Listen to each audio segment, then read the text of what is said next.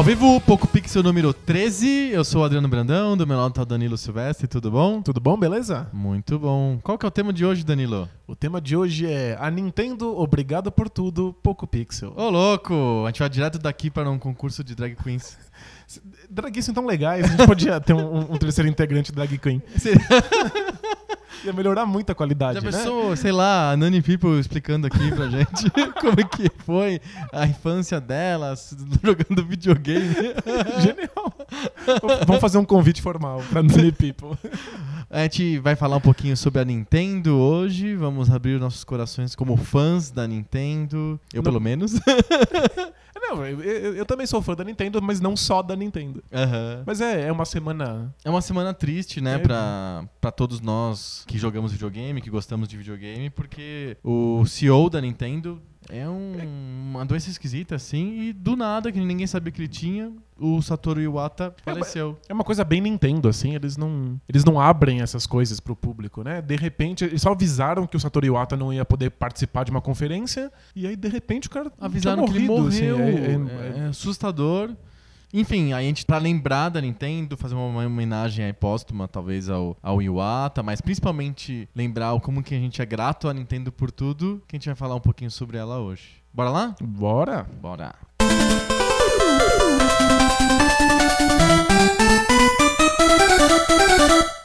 Sabe que nos Estados Unidos a palavra Nintendo é, é sinônimo de videogame, né? É, tem- muita gente usa. Até hoje. Hoje não tem um console da Nintendo forte, né? O, é, o Wii U não pegou. Mas as pessoas têm PlayStation ou Xbox em casa e falam assim que eles vão jogar Nintendo. Let's play Nintendo.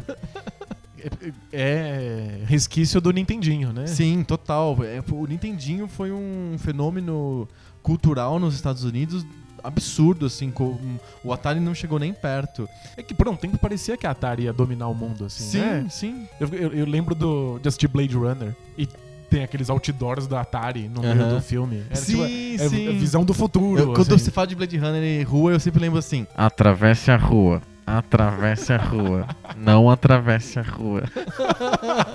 eu imediatamente lembro. É, acho que é uma das coisas que eu mais lembro do Blade Runner é, é o semáforo com som. No futuro as pessoas não sabem quando é hora de atravessar. Que tem uma voz robótica mandando a pessoa atravessar a rua, né? Na época do Blade Runner você achava que a Atari ia ser o futuro. E aí, E fizeram botar ela no futuro mesmo, mesmo. no futuro mesmo. Mas aí veio a Nintendo e ninguém mais lembra que porra é a Atari. O que, que é Atari, né? né? Tipo, Nintendinho varreu pra debaixo do tapete ou qualquer possibilidade da Atari ser o futuro. né? Sim, e aí nos Estados Unidos as pessoas até hoje mantêm o hábito de falar Let's Play Nintendo, né? Mas enfim, a Nintendo tá aí desde 1898, não fazendo videogames, obviamente. Quando os videogames de zero bit, era a indústria inicial da, da Nintendo era cartas, baralho. É, né? Não o nosso baralho ocidental, mas um. No baralho deles o lá. baralho deles é uma versão, né? E, e esse, esse lado de jogo da- de azar da Nintendo deu o nome da Nintendo. E Nintendo, eu não sei como que, como que você que- quebra o nome, como que você consegue fazer a análise morfológica do nome Nintendo. São os ideogramas? É, exato, mas a tradução livre, poética de Nintendo é simplesmente entrega pra Deus. a palavra Nintendo significa entrega pra Deus. São muito livres. Uma tradução bem livre. que é o jogo, é isso, né? É, seja o que Deus quiser. Então, a, a Nintendo é uma empresa familiar. Ela sempre foi ligada a uma família chamada Yama, Yamauchi. É, a sede da Nintendo é em Kyoto, né? Tóquio, né? Ao contrário do que a gente sempre acha, né? Tudo é Tóquio, né? Na verdade, a Nintendo fica em Kyoto e ela era uma empresa de, baralhos e fazia milhões de coisas. Tentou fazer de tudo, motéis e, e táxis e tal. E entrou no mercado de jogos eletrônicos em 77, principalmente com aqueles joguinhos portáteis de LCD chamado Game Watch. Todo mundo acho que meio que lembra, né, do, do, do Game Watch ou desses, pelo menos de algum Dos- desses similares, Dos né? genéricos. Dos do genéricos, né? Sabe o que é assustador? Hum. Isso é dos anos 70. Sim, sim. É, pois é, a minha infância foi algumas décadas depois disso e ainda existia essa porcaria des- de- desses. Mas você tinha, você chegou a jogar um Game Watch mesmo? Não, Game Watch não, mas as versões. As versões genéricas Então, disso, né? na- eu me lembro que na, na escola eu cheguei a brincar um pouquinho com o Game Watch. Era do Mario e tinha duas versões, que eu me lembro.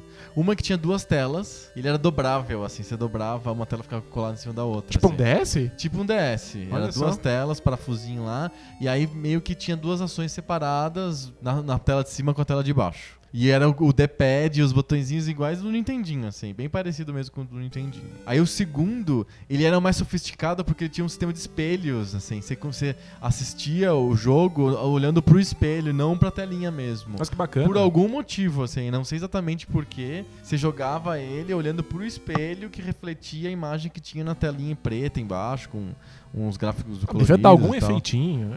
É, eu acho que era pra fazer a cor, ficar sobreposta uma na outra, alguma coisa assim, É que já pegou uns mais, mais novos e mais sofisticados. mais né? sofisticados. Porque E- no começo não tinha nem de pad, era só um botão de cada lado do- É. do, do- do bagulho. É, botão de vai, assim, só, né? Tipo, ação, né? Lembrando que em 77, quando foi que eles lançaram o Game Watch, já existiu o Atari 2600. Isso significa que a, o- a ideia de videogame já tinha alguns anos, porque o Atari 2600, lembra, é um console da segunda geração. O Teve uma Atari- geração antes do, do Atari O 2600. Atari já é super avançado. né? Então, quando lançou o Game Watch, as pessoas já sabiam que era um videogame e achavam muito legal a ideia de você poder jogar um jogo eletrônico no, no bolso, né? Literalmente, né? Não é um debate de bolso, mas é um videogame de bolso.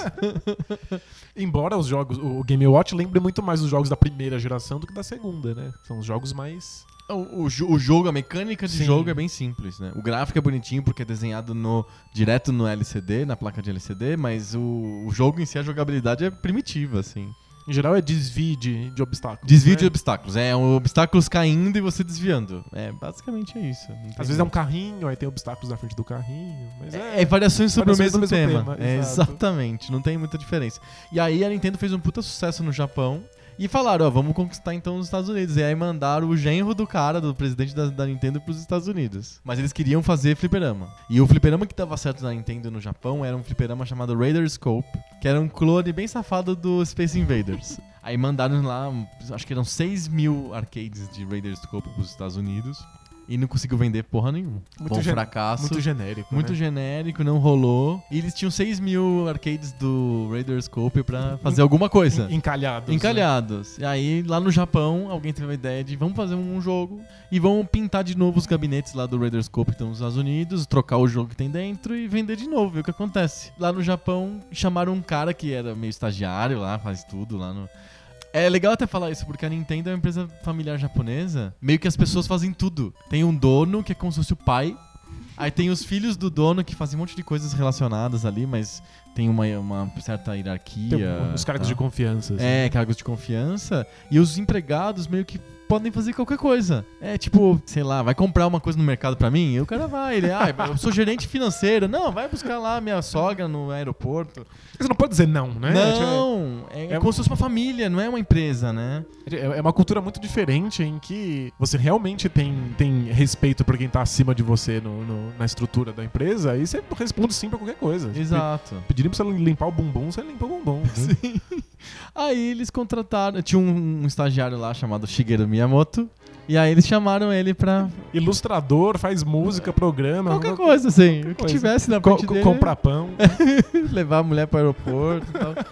É, qualquer coisa que precisasse lá dele, ele tava lá e chamaram ele pra fazer um jogo novo. E aí ele bolou o Donkey Kong. Mandaram o jogo de, de Kyoto pra Seattle. Os caras fizeram uma força-tarefa lá, repintaram todos os arcades, os, os gabinetes dos arcades pra trocar de Raider Scope para Donkey Kong. E estourou, o jogo explodiu.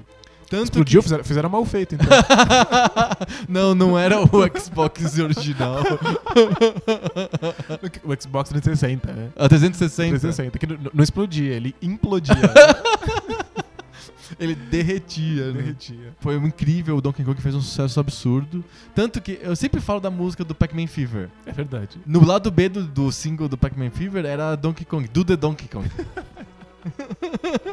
Você vê o sucesso que foi o Donkey Kong. Anos 80 foram muito bregas, É né? demais, anos 80 foram demais, assim.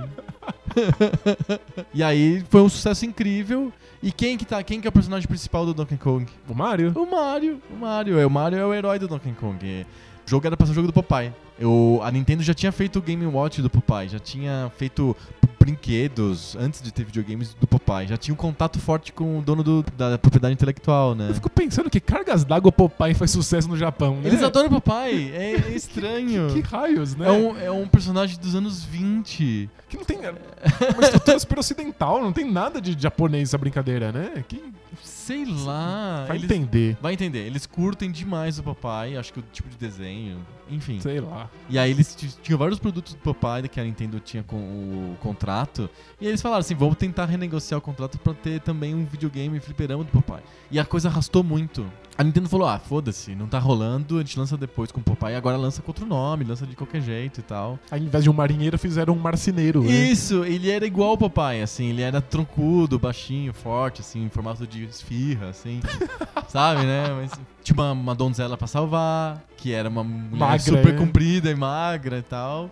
E, e um, um vilão que é um brutamonte grande, assim. É o Brutus. é. E o Brutus, que eles trocaram por um gorila. Que gorila que é? Ah, é o, sei lá, é o King Kong. E aí eles ficaram com King Kong na cabeça. Só que não podia ser o King Kong por, por motivos óbvios, Direitos né? autorais. Direitos autorais. Já estavam chupinhando o Popeye, iam chupinhar também o King É, Kong, né? Já era pra ser o Popeye, não deu certo, aí fizeram uma versão hip-hop do Popeye. Era King Kong? Não, não podia ser King Kong. Aí eles, ah, vamos trocar de nome. Ah, que, que nome que vai ser? Ah, é o macaco teimoso. Ah, como que é teimoso? Ah, aí fizeram uma pesquisa em inglês e acharam que o melhor nome pra teimoso seria Donkey. Fizeram, botaram no, no, no Yahoo Tradutores aí. né? Babel Fish. Babel Fish. E, a- e aí virou Donkey Kong. Coisa de japonês, né? Pior nome, né? É que agora já, já tá muito acostumado. Sim, é mas, que o nome é, bizarro. incrível, é incrível como merda é. Sim. A, a gente não percebe mais. É, diz- dizia uma lenda nos Estados Unidos, quando fez muito sucesso, que o nome do jogo era pra ser Monkey Kong. Só que aí não ligaram pro cara e era uma ligação telefônica muito ruim lá do Japão e ficou assim, tipo. Aí, ah, Donkey Kong! E aí o cara botou o nome de Donkey Kong. Existe a chance de ser isso? É a lenda urbana, né? Diz- Mas o, diz o- o- o Miyamoto diz que é por causa que ele queria que fosse um macaco teimoso, que nem uma mula. não sei se eu acredito. Aliás, eu não sei qual história é pior, né? Então, Eu, eu achava mais legal se fosse do problema de telefone. as duas são uma vergonha. Não- não- ainda não chamava Mario, né? Chamava Jumpman. Jumpman. Jumpman. Mas você já parou pra pensar que você tá controlando um cara que chama Mario? E, é, é o Mario. tem uma origem o nome Mario também. Era o, É o, era Motorista? o... Não. é o padeiro. é- era Jumpman, era o nome do personagem. Ele é porque ele dava saltos incríveis. O, o Donkey Kong é um jogo que você tem que ah, escalar uma plataforma diagonal e pulando barris que são jogados pelo macaco. E aí você pula o barril de um jeito nenhum. Alturas muito maiores que sua altura. Assim, tipo, é uns saltos incríveis, assim, gigantes. Por isso que ele era o Jumpman. A Nintendo tava sofrendo muito nos Estados Unidos, não tava conseguindo vender e não sei o que. Eles tinham alugado um galpão lá em Seattle, em Redmond, pra fazer tudo, pra pintar lá os arcades, pra ser a operação deles, a base da operação deles.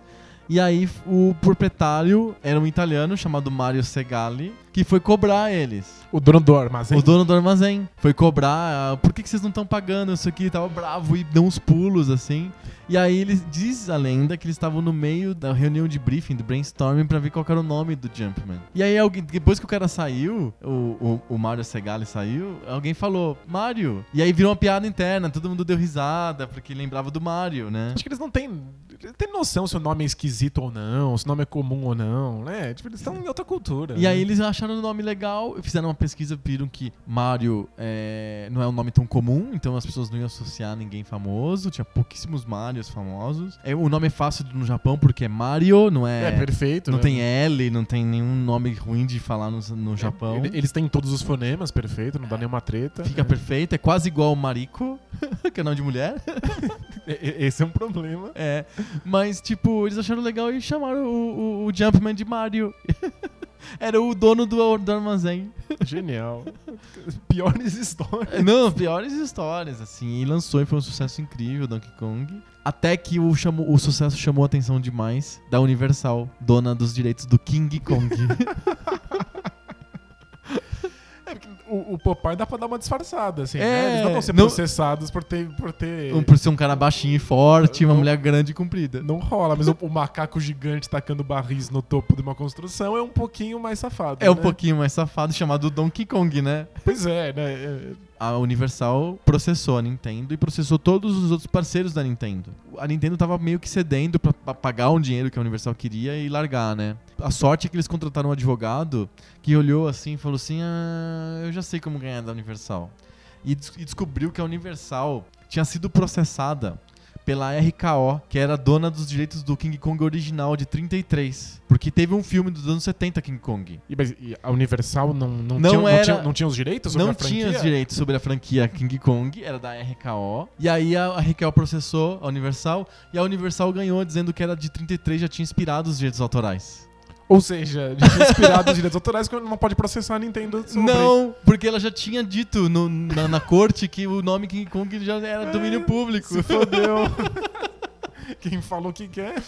E a Nintendo ganhou. Nossa, poderia ter sido o fim da Nintendo. né? Sim, poderia ter sido o fim da Nintendo, ali. Foi, um- acho que até hoje é um dos processos judiciais mais famosos da história do videogame, Universal versus Nintendo. O Donkey Kong foi um super sucesso e eles resolveram tirar o Mario do, do Donkey Kong e fazer um jogo só do Mario, que chamava Mario Brothers, que era o Mario e o Luigi ao mesmo tempo na tela, dando cabeçadas embaixo de tartarugas e depois chutando as tartarugas pra escanteio, assim. Eu jogava muito esse jogo no meu Atari. Isso, é um jogo de fliperama e foi portado pra tudo quanto é videogame da é, época. antes que a Nintendo ainda não tinha um console, então saía pra tudo quanto é coisa. E né? não foi sucesso. Foi moderado, assim, o, o- o Mario Brothers. Mas o, o Miyamoto, ele, ele acendeu bastante dentro da Nintendo por causa do sucesso do Donkey Kong, né? E aí ele tinha muito apreço pelo Mario. Ele tinha até comentado que ele queria fazer um. Todo jogo que ele fizesse ia ter o Mario. Sabe? Não mudou muito. Certos hábitos são difíceis de largar, É né? O Mario acabou surgindo mesmo no lançamento do Nintendo nos Estados Unidos. O Mario, como a gente conhece hoje, o Super Mario, né? É encomendaram pro Shigeru Miyamoto um jogo que fosse que viesse junto com o Nintendinho quando ele fosse lançado nos Estados Unidos. Isso. E aí o, o Shigeru Miyamoto fez o Mario já pensando pra isso. Total. E é, e é incrível, não dá nem pra listar a quantidade de inovações maravilhosas que tem no Super Mario, né? Mas a gente adiantou um pouco na história, né? Porque o Super Mario Brothers ele é no lançamento do Nintendo nos Estados Unidos. Não no Japão. No Japão já tinha sido lançado dois anos antes Tava todo mundo com, com muito receio de lançar um console nos Estados Unidos depois do, do Atari. do Atari, né? Era um, um mercado que ficou muito calejado com um jogo merda Uhum. e que não queria de jeito nenhum investir num novo console que é caro, com jogos caros, sem saber qual é a qualidade que ia vir do produto. Sim. Levou uns anos pra Nintendo conseguir coragem pra lançar o Nintendo nos Estados Unidos. E só lançou quando tinha um jogo Que era foda o suficiente. estupendo, fantástico, das mãos da grande mente da Nintendo, que era o Shigeru Miyamoto. Exato. E um jogo que vinha junto com o console. Pra garantir pros compradores que você já ia ter alguma coisa fantástica pra jogar. Não ter que ficar garimpando o produto na, na loja Exato. sem saber se era bom ou não. E foi super cuidadosa a entrada do- da Nintendo nos Estados Unidos, o o Nintendinho, né? Eles já estavam super estabelecidos com o arcade, com os fliperamas. Já tinha sido lançado no Japão o Famicom. A ideia do Famicom é que fosse um misto de videogame com computador. Tanto que ele é. Famicom é Family Computer, né? Ele tinha até acionador de disquete, modem. Ele, ele Era pra ser um computadorzinho. era pra ser um computadorzinho. Deu certo, foi legal, começou a vender bastante, as famílias realmente compravam aquele Famicom e tal. E falaram, acho que a gente já pode lançar nos Estados Unidos e vamos estudar com calma. Mandaram um cara do Japão pros Estados Unidos, aí ele foi lá estudar, viu a Atari a merda que tinha sido e bolou o famoso esquema da Nintendo of America. Então por isso que a gente o nome do nosso podcast de hoje é Obrigado por Tudo Nintendo, porque realmente é graças à Nintendo e ao jeito como eles lançaram o Nintendo nos Estados Unidos é que a, indústria dos videogames ainda existe até hoje. É que no, no- no nosso primeiro podcast, que a gente, a gente escolheu o maior videogame de todos os tempos, a gente escolheu o Nintendinho justamente por isso, né? Que ele salvou a indústria. né? salvou completamente a indústria dos videogames que estavam destroçadas pelo fracasso do, do final da vida do Atari. O Atari foi um fracasso porque a Activision abriu a porteira de todo mundo fazer jogos pro Atari, não precisava ser a própria Atari. A Atari não tinha nenhum tipo de proteção sobre o quem podia fazer jogo no Atari ou não. Não ganhava dinheiro com não isso. ganhava dinheiro com não, isso. não era um mercado viável. Eles tiveram que destruir a qualidade do próprio console pra poder fazer um console mais barato, pra poder ganhar dinheiro no console, porque com os jogos já não dava mais. Sim. Os jogos começaram a ser feitos a toque de caixa também, e a qualidade de tudo caiu muito, os jogadores começaram a fazer meh, e aí, tipo, simplesmente coisa parou. E aí todo mundo parou de gostar de videogame, começou a jogar em computador, o mercado destruiu. E aí a Nin- a Nintendo mudou isso colocando um selo de, de qualidade. De qualidade. Garantindo que as empresas não soltassem um monte de jogos ao mesmo Tinha tempo. um limite de oito jogos por ano que as, as empresas tinham que lançar. É jogo pra caralho. E mesmo assim é muito jogo, né? É que você fazia jogos muito mais rápido na época, né? Mas ainda assim. Ah, Vamos lembrar das regrinhas da Nintendo of America, eu acho que é bem bacana. Primeira regrinha, tem que ter o acordo com a Nintendo pra poder lançar jogo. Porque ah, o único jeito de você o jogo funcionar no Nintendinho americano, de gavetinha, era ter um chip lá de proteção num cartucho. Você tem que comprar da Nintendo. Da Nintendo. Inclusive, o único fabricante do chip e do cartucho em si era a Nintendo. Começava aí. É, começa já tornando pra Nintendo viável lançar consoles. É, porque ela ganha dinheiro no seria, cartucho. é, Isso, exato. ela vende lá o negócio pra fabricante e ganha dinheiro no, no chipzinho no cartucho. Tinha um limite de oito jogos por ano pras fabricantes, pras developers. Claro que elas começaram a burlar isso, criar Da nome... Miguel. Da Miguel, criar Cria nome... nome fantasia. Exatamente. Então tinha um limite ali. E tinha uma série de regras que os jogos tinham que obedecer para serem lançados. Antes do jogo ser lançado no mercado americano, ele era escrutinado pela Nintendo. A Nintendo ficava olhando o jogo assim e falava: É, eu acho que não pode ser assim, não pode ser assado, tá muito É, violento. Tinha que ter Tem- uma qualidade mínima, mas eles estavam mais interessados em não ferir o- a sensibilidade dos, Dos jogadores. jogadores americanos, exato. Então não tinha nenhuma referência sexual, nem religiosa, não podia ser muito violento, podia ter sangue, etc, etc. Então eles regulavam a qualidade, o fluxo de jogos novos que É- chegava nas É lojas. um entendimento de que eles também são responsáveis pelos jogos que você joga no, no console. Isso é né? maravilhoso. A Atari não tinha esse entendimento. A Atari tinha o entendimento de que só ela podia fazer jogo. Alguém falou pra ela que não, e aí ela ficou meio que sem ter o que fazer. tipo, deu um desespero. Ela começou a lançar um monte de jogo pra ver se ganhava algum dinheiro com o jogo. Botar o ET, o Indiana Jones, o que, que tivesse pela frente, foi um fiasco. A Nintendo sabia que o jogador não podia jogar 18 mil jogos ao mesmo tempo. de um limite, né? Não faz sentido nenhum. você. Só, só atrapalha, você não consegue saber qual jogo você quer comprar. Né? Eu me lembro que uma das coisas mais estudadas da história dos videogames foi o line-up, o launch line-up do Nintendinho nos Estados Unidos. Quais jogos vão estar disponíveis? Sim. Porque te- tem, que ser, tem que ter jogos que convençam a família americana A de comprar que, o videogame. e de que vão ter jogos bons, né? De, de que você não vai ter que ficar garimpando pra ficar encontrando coisas legais. Que né? vai ter de tudo, né? Que você não vai comprar um videogame que não vai ter jogo depois e você vai abandonar o negócio, né? E de vários gêneros, né? Então eles fizeram um launch line-up completo, com um monte de jogos. Um jogo feito pra ele, que foi o Super Mario Brothers. Mas vários outros jogos que já existiam no Japão, mas que foram recompilados pra dar uma carinha certinha, pra ter esportes, ação, educativo e pra ter os jogos com os acessórios. O Rob, o robô, o tapetinho de pisar em cima. É, é o, é o primeiro lançamento planejado, que é, Tudo uma, planejadinho certinho. que é uma coisa que depois virou praxe na indústria, né? Eu me lembro, uma das coisas que eu mais tenho carinho pelo Nintendinho, o- os jogos do launch lineup nos Estados Unidos tinham embalagens padronizadas. O, a etiqueta do jogo não era assim, fantasiosa, como era do Atari. Era o personagem do, do jogo mesmo, o pixel. na sua versão na pixelizada. visão pixelizada, toda certinha, super honesto, assim. E tinha uma preocupação de serem super corretos. completamente o oposto do que era a, a- O Atari. A, o Atari, a situação do- dos cartuchos do Atari. Então tinha joguinho de corrida, tinha joguinho de golfe, tinha o Mario, tinha de usar a pistola, a Zapper. A que com cores completamente fantasia pra não ofender também. Pra não parecer uma arma, né? Pra ser, parecer um brinquedo. Foi perfeito, muito bem bolado. E aí foi um sucesso incrível. As lojas não estavam querendo vender o Nintendo, começaram a querer muito o Nintendo, porque aquilo tava vendendo demais. Era o, era o presente do Natal americano por muitos anos, era ganhar Nintendo. Pronto, tínhamos videogames de novo no mercado. E a, e a partir daí todo mundo que queria lançar um console tinha que seguir o mesmo exemplo. Tinha que pensar em como é que ia lidar com os jogos das outras produtoras, né, do- do- das outras empresas.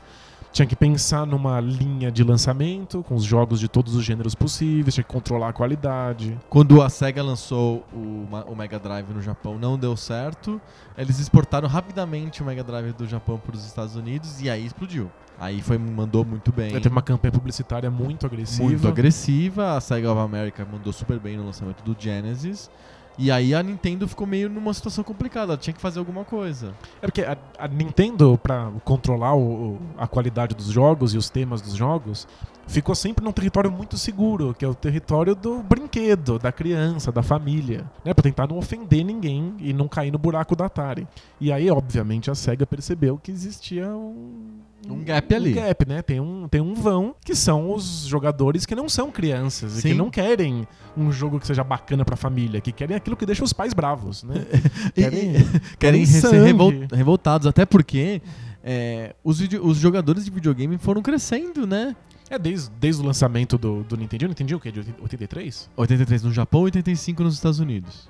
É, e o, o Mega Drive é de 88. 88. É, já, eles, eles foram crescendo. Eles e- foram crescendo. E se eu pegar um, um cara que jogou Atari, que é de 77, ele já tinha 11 anos a mais, né? Se pensar assim, o jogador de Atari original. Então, já eram jogadores mais, mais velhos que poderiam brincar com o Genesis. E a SEGA forçou isso. Era a mesma época que também que a Pepsi também tava indo bem. Apostando na. apostando no, na Genera- Generation X e tal. A Nintendo ficou numa sinuca e ela só conseguiu meio que sair disso em 90, quando ela lançou- o Super Nintendo. Ela demorou dois anos pra fazer algum tipo de reação ao Genesis. É, porque o Mega Drive competia diretamente com o Nintendinho. né? Isso, então os americanos elas- eles tinham duas opções pros jogos.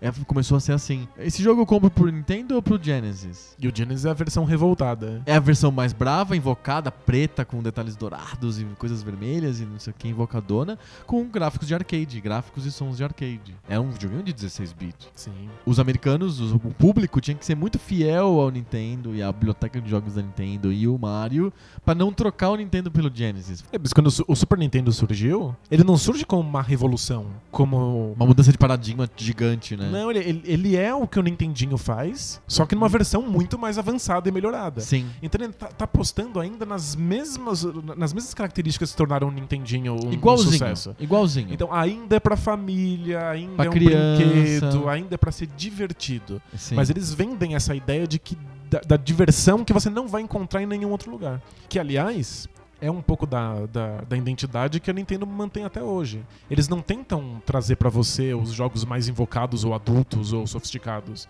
Eles tentam te vender os jogos que a experiência de brincar, a experiência do, do jogo que você não encontra em outras marcas. Sim. É um brinquedo, só que é o brinquedo mais divertido possível. Sim. E, e aí eles lançaram o Super Nintendo atrasado, dois anos atrasado. E ele correu atrás. E fantástico. Passou o Genesis. É, acho que nos Estados Unidos não, che não, não, não Chegou a, a se encostar, assim, a, a, a- ficar empatado. Com dois anos de atraso. Aí no Japão, já, o Genesis nunca deu certo, o Mega Drive nunca deu certo e o, o, O Super, Super Nintendo. Nintendo. comeu bastante, assim, o mercado. Mas nos Estados Unidos chegou, com dois anos de atraso, chegou a empatar. Tamanha era a força da Nintendo, tamanha era a força do Mario e das propriedades da própria Nintendo. Sim, né? essa, essa identificação que os jogadores tinham desde o Nintendinho com esses personagens, com esse, com esse mundo de brincadeira, né? Eu acho que o que fez o Super Nintendo ser tão bem sucedido, apesar do atraso todo, era a qualidade, porque a, a Nintendo ainda tinha aquele enforcement grande de qualidade dos jogos, número de lançamentos, a selo da Nintendo of America. Tudo isso se manteve no, No Super, Super Nintendo. O, o launch line-up do Super Nintendo foi muito bem feito, muito bem desenhado. Os jogos eram de excelente qualidade. O, o, o console era bom, né? Sim. Ele era melhor que o, o Genesis em vários aspectos. Do ponto de vista técnico, né? De- do- exato. Do hardware. O hardware era melhor. Apesar de, é um hardware complicado, ruimzinho, assim, de trabalhar. Mas tinha muito mais. Se você investisse, né? Se você tinha mais recursos. tinha mais recursos. E aí, isso acaba incentivando também as produtoras a se dedicarem ao jogo, né? A não Exatamente. lançar qualquer merda. É uma característica muito típica da Nintendo. As gerações são muito compridas. A SEGA já tava suando lá pra tentar fazer uma coisa nova e o Super Nintendo tava lá, ainda tentando vender. Então, de 90 a 96, foram seis anos de Super Nintendo no- nas É, prateleiras. o Super Nintendo já estava competindo com Sega CD e 3DO. E aí existiam os boatos de que a Nintendo também iria fazer a mesma coisa que a Sega, né? Porque a Sega pegou o Mega Drive, Enfiou E um CD lá. enfiou um, um troço pra CD, e depois enfiou um troço com mais memória pra tornar ele 32 bit.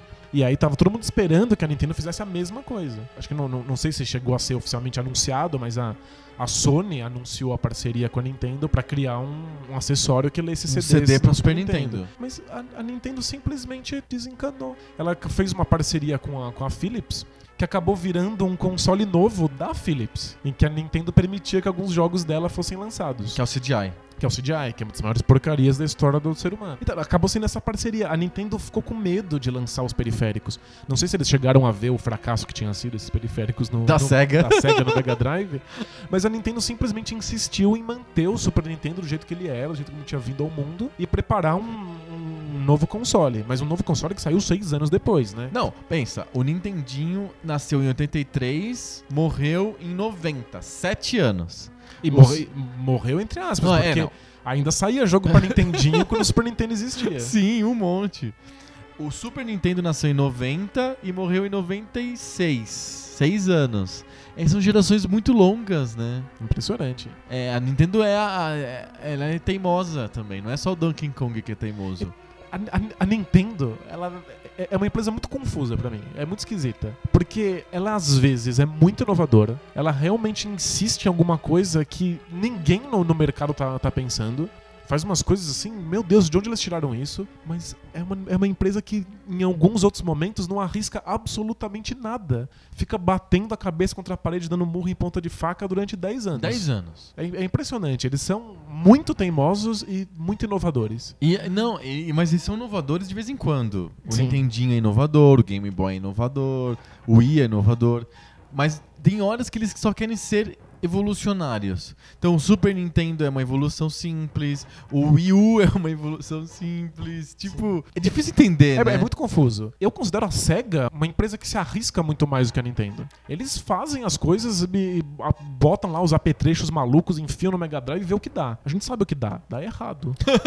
É, a- a Dá SEGA- merda. Dá merda, a SEGA só se fode. Mas a Nintendo faz esses momentos revolucionários e de repente fica lá, parada, Parada. fazendo Anos, tudo sempre do mesmo 13 jeito. anos, 13 anos pra a Nintendo sair do, do, do, do jeitinho do Nintendinho pra fazer o Nintendo 64. E lembra que o, o Super Nintendo foi um baita de sucesso. Eles vendiam muitos cartuchos, acho que é um dos videogames com o maior número de, de cartuchos atrelados ao, ao videogame. A Nintendo, quando foi lançar o, o próximo videogame, queria manter a ideia de cartucho. Cartuchos. Então eles lançaram o Nintendo 64 no mercado que já tinha PlayStation, que já tinha o Sega CD, O Saturno. que ia ter o Saturno. Então tinha lá o 64 insistindo na ideia de cartucho que não cabe porcaria nenhuma, que não cabe voz, que não cabe música digitalizada, que não cabe vídeo, quando os jogos já queriam esse tipo de recurso. E os jogadores já tinham visto esses recursos funcionando em vários outros consoles. Então, é, é a, é a Nintendo super revolucionária lançando um videogame em 96 Super antiquado. completamente fora do seu tempo. Ele assim. tinha, ok, ele era, ele tinha algumas coisas bacanas, ele tinha processador 3D, ele tinha o controle com o E analógico, não é bizarro? A Nintendo lança um videogame completamente o- old fashioned, completamente ultrapassado, que era o Nintendo 64, e aí um, um jogo de lançamento no Nintendo 64 que revolucionou completamente. que é o Mario, né? É o Mario que revolucionou como é que são os jogos plataforma 3D. E que hoje é um dos jogos mais influentes de todos os tempos. Sem dúvida. Porque todo jogo 3D bebe no, no- no que foi o Mario 64. Então é um videogame ultrapassado gerando uma experiência revolucionária. Incrível. É, é- é a cara da Nintendo. Essa, essa, essa esquizofrenia nintendista. A Nintendo é uma empresa que insiste sempre nas mesmas franquias, mas que acaba dando experiências revolucionárias nesses jogos que a gente já conhece, que você já espera que seja sempre igual, e aí botam alguma coisa lá que revoluciona tudo. Como foi esse analógico do 64, né? É o Mario. A Nintendo sempre lança Marios pra todos os consoles. Você já espera, É, é já super espera que vai ter o. Mario. Mas aí um Mario é completamente diferente do outro. O Mario 64 é muito diferente da experiência do Super Nintendo. Revolucionou os videogames naquele Sim. momento, né? No fundo, é o que as pessoas cresceram, a- aprenderam a esperar, né? A Sim. gente cresceu querendo essas franquias, amando essas franquias.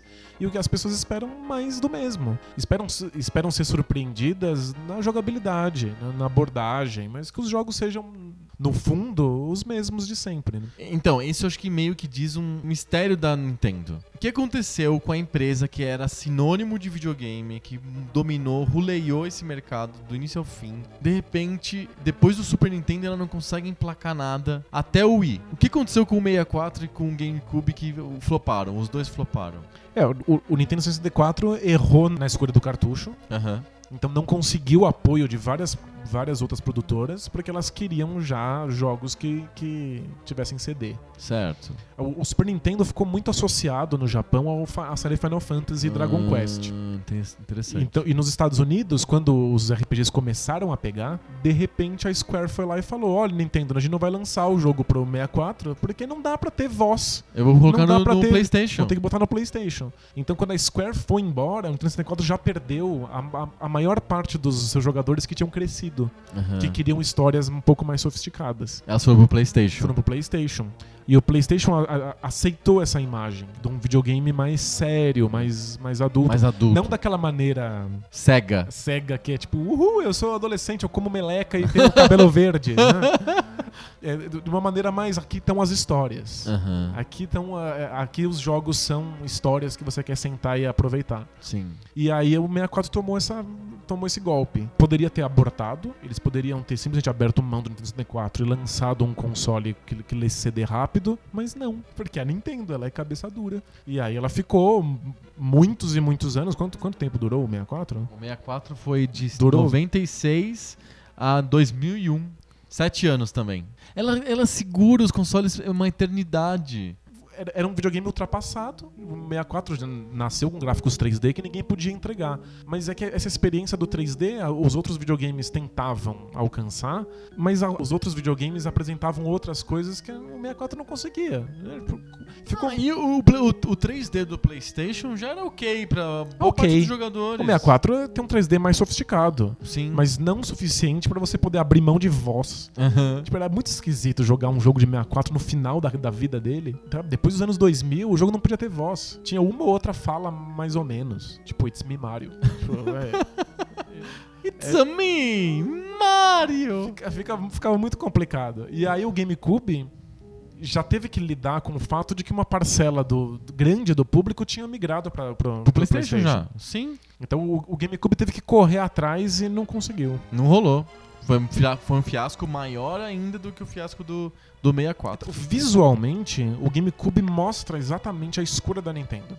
Ele é um console com cores muito vivas, brilhantes, um quadrado com uma alcinha pra criança ficar levando ele de um lado pro outro. Sabe o que lembra? Lembra aquelas coisinhas que você leva no, no areinha do, do playground, sabe? É Aqueles verdade. brinquedos que você brinca na areia. Brincar na praia, assim, né? É. Então, o, o- o GameCube, você bate o olho nele, você já sabe qual é o, o público-alvo. Sim. Então é a Nintendo nos anos 2000 insistindo na mesma abordagem que eles tinham nos anos 80. Sim. Né? Um console para as crianças e pro, pra família. Isso Só que se- era uma época que não fazia mais sentido isso. É, isso sempre te garante algum sucesso, né? Um sucesso moderado. Mas numa época em que os jogadores estavam cada vez mais velhos. Porque eles já estão jogando videogames desde, desde 77. Ou, na melhor das hipóteses, desde 85. Sim. Você Mas- consegue falar com um cara que, que jogava videogame em 85 em 2001 com esse lancheirinha, com esse baldezinho de areia, Então, que você- é o GameCube? Você ainda pode insistir na ideia. Olha, lembra de como era divertido jogar aquele jogo antigamente? Ainda vai ser divertido jogar agora. Mas a maior parte dos jogadores não fica presa nessa eu quero a mesma diversão de antes, Aham. né? Eles querem novas experiências, novos gêneros. E- Foi o que a Nintendo conseguiu com o Wii. É, mas é engraçado que o, o Wii aprendeu muita coisa do GameCube, mas manteve a mesma postura. A, Nintendo pensou assim, ó, a gente quer vender jogo pra criança e pra família. Várias pessoas não estão mais interessadas nisso e migraram pra outra plataforma. E se a gente pegar as crianças e as famílias que não jogam videogame Aham. e a gente trazer pra gente? É, o Wii tinha essa era um, um- discurso do Iwata, do falecido Iwata, de que a, a missão do Wii era trazer novos jogadores pra indústria, né? Não ficar só apostando naquelas crianças que começaram a jogar no Nintendinho e agora estavam velhas. Uhum. Né? Convencer a nova geração que já tava nos celulares e Sim, nos jogos portáteis, Nos a gente já vai falar sobre eles. é, convencer essas, essas famílias que estão no computador e, e assistindo DVD na sala a resolverem jogar junto com seus filhos. É a Nintendo aprendendo o GameCube, mas mais ou menos. Eu É. acho que, p- é, é, na minha teoria maluca na minha cabeça, a Nintendo aprendeu mais com os portáteis do que com o GameCube e o 64. Ela aprendeu, eh, de alguma maneira, que o mesmo tipo de jogo que tinha no Super Nintendo, eh, com essa proposta de família, colorido, pras crianças, etc, etc, funcionava perfeitamente bem no portátil. E que ela não podia, de alguma maneira, repetir a mesma experiência do portátil no console de mesa. E aí ela se esforçou pra inventar um controle novo que dava uma coisa que não era possível fazer no portátil. Que Uma o- experiência uma experiência nova. familiar, de multiplayer, de assim, muitas pessoas jogando ao mesmo tempo. O jogo do portátil é basicamente um jogo solitário. A tela é muito pequena, você não consegue nem compartilhar direito com E, outra pessoa. portanto, é o console perfeito pra você dar pro seu filho ficar jogando lá e não, Isso. não te encher o saco. ele leva não pra usa, escola. Ele não usa a televisão, que você quer assistir outras coisas. Ele pode ficar ali Exatamente. com você jogando no, E o no jogo em dele. si, a jogabilidade em si desses de- dos portáteis é uma jogabilidade mais simples, ela é mais direta, tem as telas não podem ser tão complexas porque elas são pequenas, tem tanto- não pode ter muita informação. E o mesmo, o, o jogo tem que ser mais curto, porque ele é feito pra pequenas doses. né? Isso, pra aquele, aquele que o pessoal chama de horas mortas e tal. Eu pego o meu videogame e. Joga um pouquinho. Joga um pouquinho. Então, essa jogabilidade mais simples que tá no coração da Nintendo desde 83, de- desde antes, desde do, do Donkey Kong, do fliperama do Donkey Kong. Que é, foi planejado pra ter jogos curtos porque precisava colocar moedas, né? É. O, o portátil resolve isso. O, o console tem que ser diferente, tem que ser outra coisa.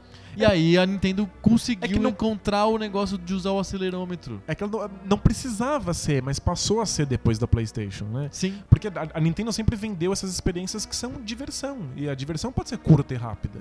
Pode ser uma fase de dois minutos do Mario, você se diverte pra caramba. Pode ser um pode jogo de depois. 35 segundos de Balloon Fight, que é um jogo até feito pelo Iwata, Que é sensacional. que é maravilhoso, divertido. extremamente divertido. ah, é, e é super curtinho, você jogava na televisão. Mas o PlayStation ou os jogos mais modernos mudaram essa, essa ideia. É, tro- trouxeram grandes narrativas, que demoram jogos, muito. jogos de 100 horas, com, com- uma história que tá sempre continuando. Que se você ficar um tempão sem jogar, você já não lembra mais o que tava acontecendo. Exato. Dá até preguiça. Dá assim. até preguiça, você, você não liga o jogo. Primeiro que o PlayStation vai carregar o jogo por horas, né? Vai ficar o, o CD fica lá espanando lá por um tempão e tal. Isso para o PlayStation 3 vai, vai atualizar. Vai fazer, baixar um, up- um update. Aí você vai jogar, você não pode jogar 5 minutos. É, Demorou mais que isso só pra ligar o negócio. Você tem que jogar bastante tempo. É, Aquilo é uma experiência quase de filme.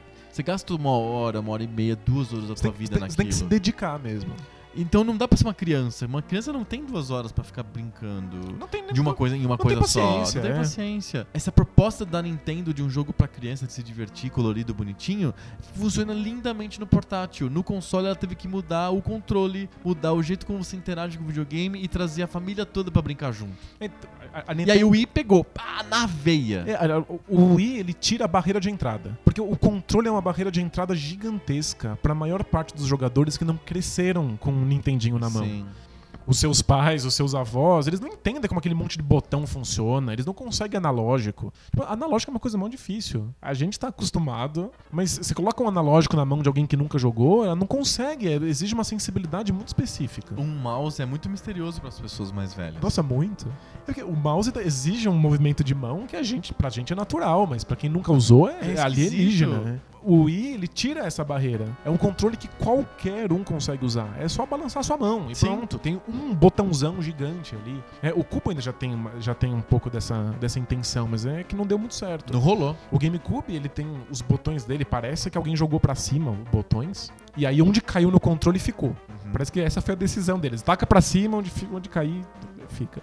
Mas é porque os botões, eles tem um botãozão grande, gigante, vermelho, que é tipo, aperta esse aí. E os outros botões ficam É em volta, assim, como, como apoio. Então você pode É, botar eles na- contrataram o mesmo designer do computador da Xuxa, né? um botãozão. é. Genial esse cara aí. Esse cara é bom. Contrata aí. E aí tem, tem um botãozão com outros botões de apoio pra você dar na mão do, do, do seu avô, aí ele vai apertar o botão, porque é um botão gigante, né? Mas não, não deu muito certo, porque é um controle difícil. Os jogos já, já não- são essa experiência fácil de aperta só um botão e vai. E, E eles o Wii acertou. pensa no Mario Sunshine. Ele incorpora, ele tenta incorporar narrativa, uma historinha, voice-over, um monte de coisas. É, é postiço, porque você- o que você imagina de um jogo do Mario é aquele jogo que você faz, fecha uma fase em um minuto. E o Mario Sunshine tenta explicar uma história que não faz sentido, que é besta. Aí você fica muito tempo escutando diálogo. É, É- é é o- bobo. É o tipo de jogo que eu, eu insisto que não tem público. Uma criança fica entediada porque não- ele não quer ficar sabendo de historinha, ele quer simplesmente correr pela história. Sim. E alguém mais velho quer uma história sofisticada, que não seja aquela coisa idiota e brega. Sim. Então fica num limbo que não é pra ninguém. Exatamente. Tipo, a, a Nintendo realmente acertou na- na- nas gerações novas quando ela trouxe essa experiência da diversão rápida, assim que O esportes, eu quero jogar uma partida de ping-pong. é, é uma diversão Qual- Instantânea. instantânea, qualquer um consegue, pega lá, não tem barreira de entrada nenhuma. E quando ela leva essa- esse tipo de diversão pros portáteis. Sim. É, uma- é- é- a Nintendo é, sem sombra de dúvida, a rainha dos portáteis. Muito, Quando- muito, muito. Quando o GameCube tava no- no- naquela pindaíba desgraçada, não vendia de jeito nenhum, muito se cogitou sobre a Nintendo abandonar o mercado de consoles e ficar só nos São os portáteis. portáteis. Porque não, não tem como competir. O PSP era um console muito mais poderoso do que o DS. Aham. O PSP da Sony é um. A Nintendo sempre tem uma política de lançar consoles underpowered com relação aos, aos concorrentes. Sem Isso dúvida. é tradição. Porque fica mais barato. É desde o Nintendo. Porque eles, eles acham que eles, eles não precisam de grandes tecnologias pra passar aquela experiência da, da diversão. Mas o PSP é uma baita de uma máquina, Sim. Muito superior ao PlayStation 1, muito próximo do PlayStation 2, num portátil. E aí todo mundo pensou que o PSP ia destruir o- os Game Boys. Mas é que o PSP tá num limbo esquisito. Se eu pego o PSP e uso aquele poder todo, eu tenho um jogo super sofisticado com longas histórias. Mas por que eu vou querer No um portátil? jogo sofisticado com longas histórias se eu tô pegando um portátil? Se eu tenho tempo pra gastar com um jogo sofisticado, eu sento no meu sofá e ligo o meu console. Sim, joga no, PS no PS2. Aí o, o PSP ficou desesperado pra tentar trazer jogos sofisticados que fossem em pequenas doses, Uhum. caber no PSP. Mas isso é um território muito difícil de conquistar. A Nintendo simplesmente dava os jogos mais simples, rápidos, divertidos e destruiu o PSP. O, o DS é um absurdo. Tanto é que o, o DS é o segundo console mais vendido de todos os tempos. Ele só perde pro PlayStation 2. O PlayStation 2 vendeu 155 milhões de unidades. E o DS vendeu 154. É- é- o DS é um É um fenômeno. fenômeno, mas é, é- é a Nintendo fazendo exatamente o que ela sabe fazer. Tanto que o terceiro console mais vendido de todos os tempos é, É o Game é o Boy. Game Boy. É o Game, é o- é o Game Boy clássico, tijolão, mais o Game Boy Color, né? Exatamente. Venderam 118 milhões de unidades. É um absurdo. Então, E o PSP até que conseguiu, se recuperou no final da vida. No Japão, basicamente por conta de Monster Hunter. Um jogo em que te leva a ter o seu próprio console pra ficar jogando com os outros amiguinhos, assim. Pra, É pra- uma, esté- é uma estética não, mas uma mecânica meio Pokémon. assim. Isso. Ou seja, a- o PSP só teve algum sucesso quando, Imitando a Nintendo. quando foi imitar a Nintendo. Naquelas experiências que a Sony. É, que é marca registrada da Sony, essas experiências narrativas muito com- compridas, o PSP foi um fracasso. É, não é um PS Vita de fracasso, mas... O PSV tá um puta console legal. mas, Nossa, é muito chabu. Eu amo meu Vita, meu melhor amigo. né? Portátil tá sempre no limbo. Sim. Se você não é a Nintendo, você tá num limbo muito esquisito. Eles, Quem é que te acertam compra? a Quem mão, é teu público? Né? Eles acertam a mão. A Nintendo não, a Nintendo sabe exatamente o que tá vendendo. Sim. E vai- eles tão, vão lançar agora o, o portátil novo dela? Então, é- O FX, é isso? ninguém sabe que raiz essa- esse troço é. Pode ser um celular, pode ser um Ah. console de mesa, pode ser um portátil. Perfeito. Eu acho muito difícil que seja um portátil, tendo em consideração o sucesso que o 3DS é. É impressionante. O, tr- o 3DS demorou um tanto pra engrenar, porque as pessoas ainda estavam jogando o DS original. Sim, sim. É engraçado porque a, Nintendo agora lança um novo portátil e aí ele acaba concorrendo com o portátil antigo. Como então, o Nintendo concorria com o Super Nintendo, de alguma Sim. maneira. Então você faz um sucesso tão monstruoso que você acaba sendo difícil lançar um console novo. Mas é, é aí que a Nintendo é, é mais forte hoje. Porque Será que esse não é o DNA de verdade da Nintendo? Lembra que na nossa história que a gente começou contando no começo do, do programa, eles surgiram com o Game Watch, que é um videogame portátil? Sim, e no, e no E o, fundo, ga- e o Game Boy foi um negócio absurdo. Entre o Nintendinho e o Super Nintendo surgiu o Game Boy, que foi uma revolução muito maior do que o, o Nintendinho, se for pensar bem. acho que você sugere uma coisa interessante. É que a gente viu por muito tempo como se o Game Boy fosse uma versão do Nintendinho Sim. Portátil. Aham, Mas Era um Nintendinho portátil. Mas talvez seja o contrário. Talvez a Nintendo seja sempre, esteja no DNA dela, essa experiência rápida, simples, Sim. divertida do portátil. E que o Nintendinho tenha sido uma versão pra família. É um computadorzinho que tava tentando te vender aquela experiência portátil, do Game Watch, né? Exato. Eu acho, eu acho que tem muito isso mesmo. Agora a gente consegue ver, acho que o Wii nublou de novo a nossa percepção sobre o, o papel da Nintendo, porque o, o, o acelerômetro do controle do Wii, você tra- trazer o jogo da o jogo pra festa, né? É, Foi a grande coisa que o, o Wii fez foi, vamos colocar o videogame no centro das festas? Virou console de festa. Virou né? console de festa, né? A, a Microsoft chegou muito tarde nesse, nesse mercado. Chegou vários anos depois, com um acessório super caro, que precisava de um videogame caro. Então, tipo, pra festa o Wii tava super bom. É, claro. pra- Você não precisa de nada muito sofisticado pra uma festa. Pra uma festa, Ah, pra Especialmente se você estiver bêbado, é. É. A Nintendo tem essa, essa sacada. Vende o o console mais barato mesmo. Pra tornar mais O acessível Wii pra nublou isso, vendeu demais, vendeu mais de 100 milhões de unidades, um negócio ridículo. 101 milhões de unidades, tô vendo aqui. O Wii nublou, mas o, o recado mesmo que a Nintendo tem que dar é o recado no portátil. Eu, eu- eu concordo com você.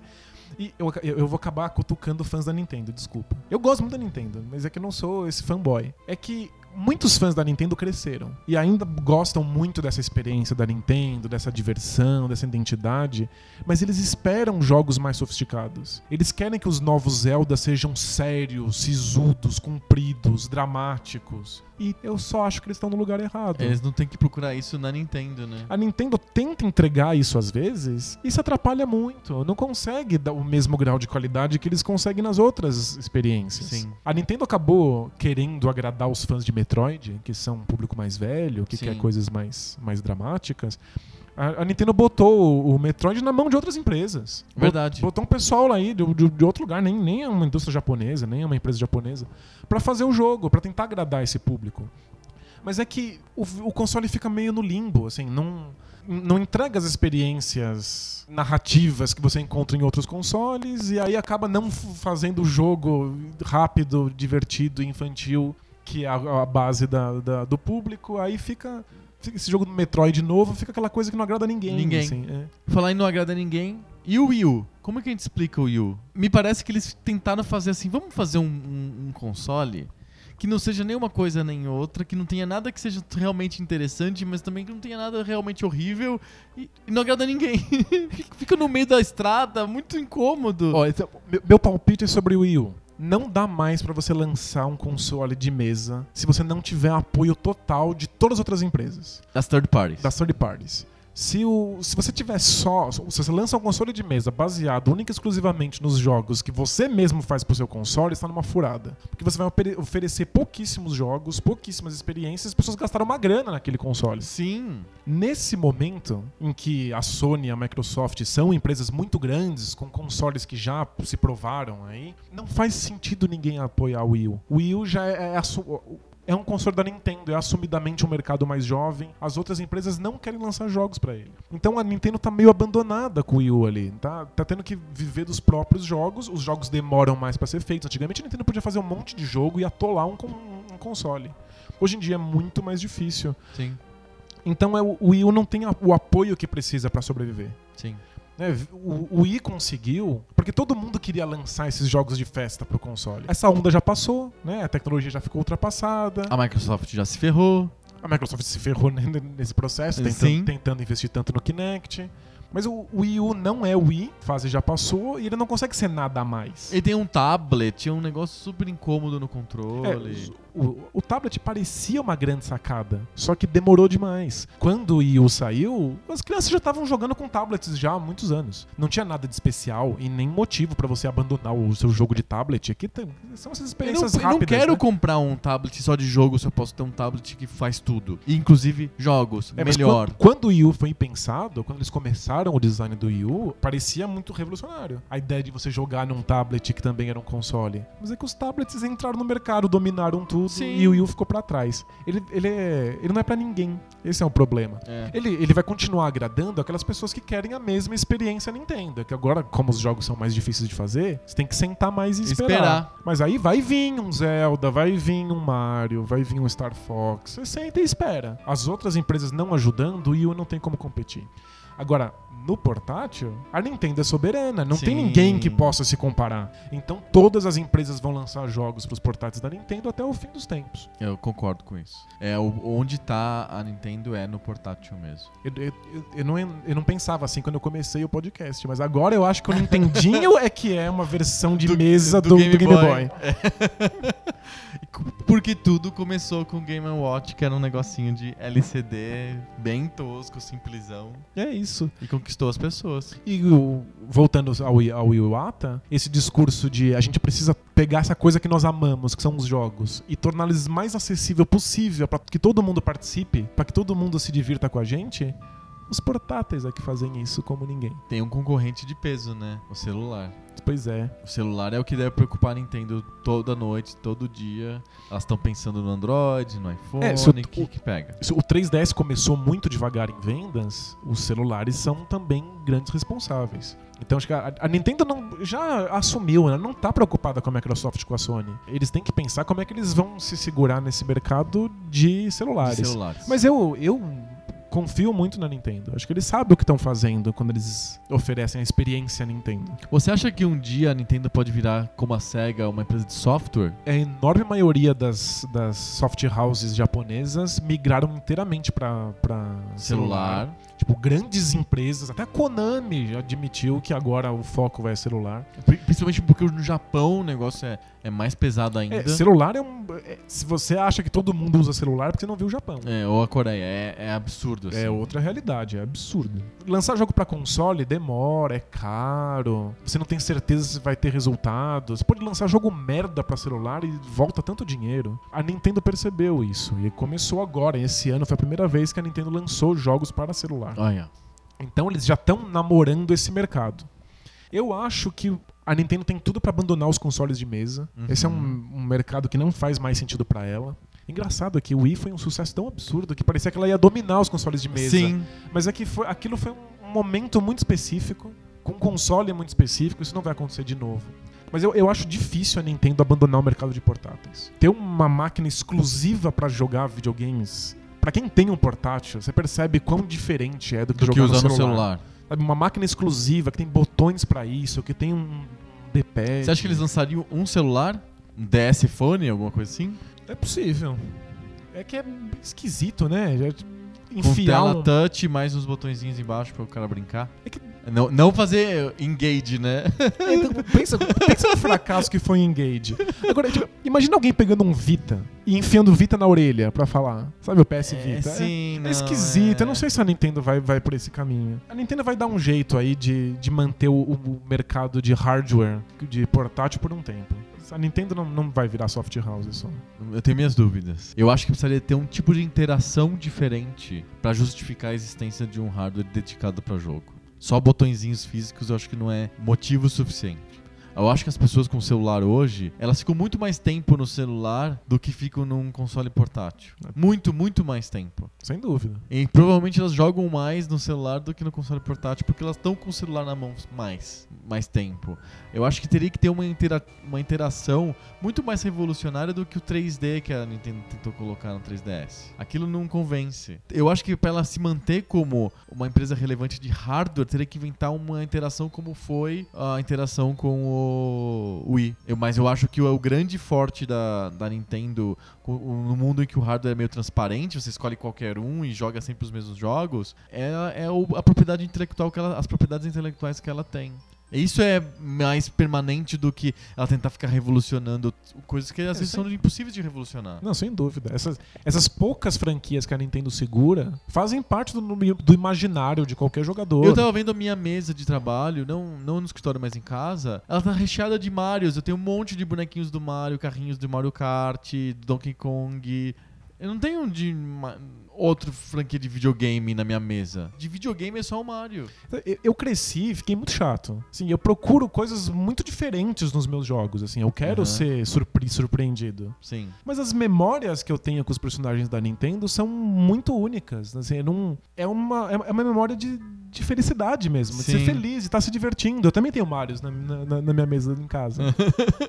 Sabe, e eu nem faz muito tempo que eu não jogo um Mario num, num- console. Eu não, também. não faz sentido, mas é- esse tipo de coisa a Nintendo nunca vai perder. É, é, acho que esse é, esse é o principal legado. A gente fala que o DNA da Nintendo tá no portátil, mas o, o legado que fica eu acho que é o software mesmo. São os grandes títulos que a Nintendo deixa pra gente. E eu não tenho a menor dúvida de que todos esses jogos se seguram, mesmo os jogos antigos, os primeiros. O Donkey Kong se Marios, segura Eles se seguram perfeitamente para as novas gerações. muito. Então, mesmo que a Nintendo tacasse o foda-se e nunca mais lançasse um jogo, e- e- o legado um cultural legado que, eles, que, que eles mantêm não, não vai se esquecer. Exatamente. Esse é o recado do programa mesmo. Por mais que o futuro da Nintendo como uma fabricante de hardware seja incerto, o legado que ela deixa do show pra gente de software, que é eterno, já é o suficiente pra botar ela numa posição virtualmente inalcançável na história dos videogames. E, e mesmo sendo poucas franquias, inovando pouco, assim, arriscando pouco, eles ainda conseguiram criar experiências que a gente nunca mais vai esquecer. Acho que isso resume bem o nosso objetivo de hoje. Uma pequena homenagem aí à Nintendo. Obrigado por tudo. Obrigado por tudo, Nintendo. Vamos fazer um debate de bolso? Vamos, vamos lá. Bora!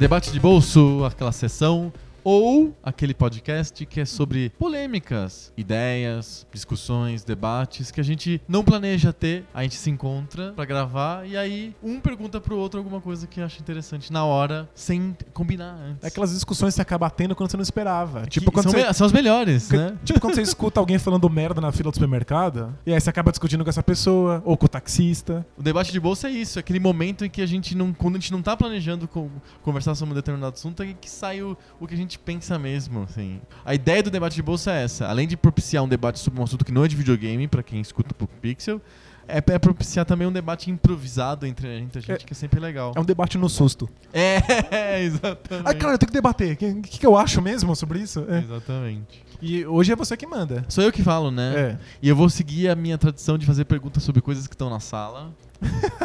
e eu queria perguntar pra você como que você chegou aqui no escritório hoje pra, fa- fazer a nossa gravação. Nem um pouco tendenciosa essa pergunta. É que vocês é que não... eu tô olhando aqui, eu tô olhando pra, pro, atrás do Danilo. Tem um milagre da engenharia, que é uma bicicleta dobrável. Ela, ela ocupa alguns centímetros quadrados da sala e ele desdobra em 30 segundos e vira uma bicicleta. Eu queria que você contasse um pouco sobre usar a bicicleta em São Paulo. Não é nada fácil. Não. Mas o objetivo mesmo do papo é a gente conversar um pouco sobre mobilidade urbana. Que é um Perfeito. tema que eu acho que está um pouco em voga, até porque há 20 dias foi inaugurada a ciclovia da Paulista. A gente está na Paulista agora. Eu, eu- eu vim por ela. Veio por ela. E isso gerou um monte de discussões aí acaloradas sobre o que, que o poder público tem que fazer para melhorar a mobilidade numa cidade tão grande quanto São Paulo. Bicicletas são a solução para isso, será? Ou qual que são os problemas da mobilidade hoje? Né? Eu queria que você falasse um pouquinho sobre isso. Nossa, vamos lá. Eu vou começar com a minha experiência com bicicletas. Ótimo, legal. É, porque eu não aprendi a andar de bicicleta quando eu era criança. Olha só, sério? Não, eu, eu subi numa bicicleta quando eu era bem pequenininho. Aham. E tinha rodinhas nela. E aí, uma menina que morava no, no, no meu prédio Uhum. falou assim: Você nunca vai aprender a andar de bicicleta com essas rodinhas? Me tirou uma das rodinhas e eu pedalei por uns 3 metros e capotei. Aham. Tomei um baita de um tombo, me machuquei e não quis mais andar. Ficou traumatizado. Fiquei traumatizado. E aí, às vezes, eu andava de bicicleta, né? Andava com muitas aspas, eu simplesmente subia em cima da bicicleta e ficava no meu quarto e pedalava pra trás. Era isso, eu nunca me pedalei em movimento. Olha só. E depois eu passei da idade em que você aprende a andar de bicicleta e simplesmente tirei aquilo, não, foi, não fez parte. da- Desligou a bicicleta da vida, assim. Não, não fazia parte, não, não parecia que eu tava perdendo nada. Aham. Mas, curiosamente, eu fui criado numa família sem carros. No- meus pais não dirigiam, e eu sempre experimentei a, a cidade através de transporte público. Sim. Então eu ia pra escola de ônibus, voltar pra escola de ônibus. E ach- sempre achei isso normal. Consequentemente, eu nunca tive fetiche por carros. Sim. Era, um- era, era um assunto muito comum na, na, colegas de escola. As marcas dos carros, os que são Os- mais bonitos, de quão rápido eles correm. De Super a trunfo de 100. carro. Tinha um milhão de super trunfos de carros de todos os tipos. E pra mim aquilo nunca fez muito sentido. Aham.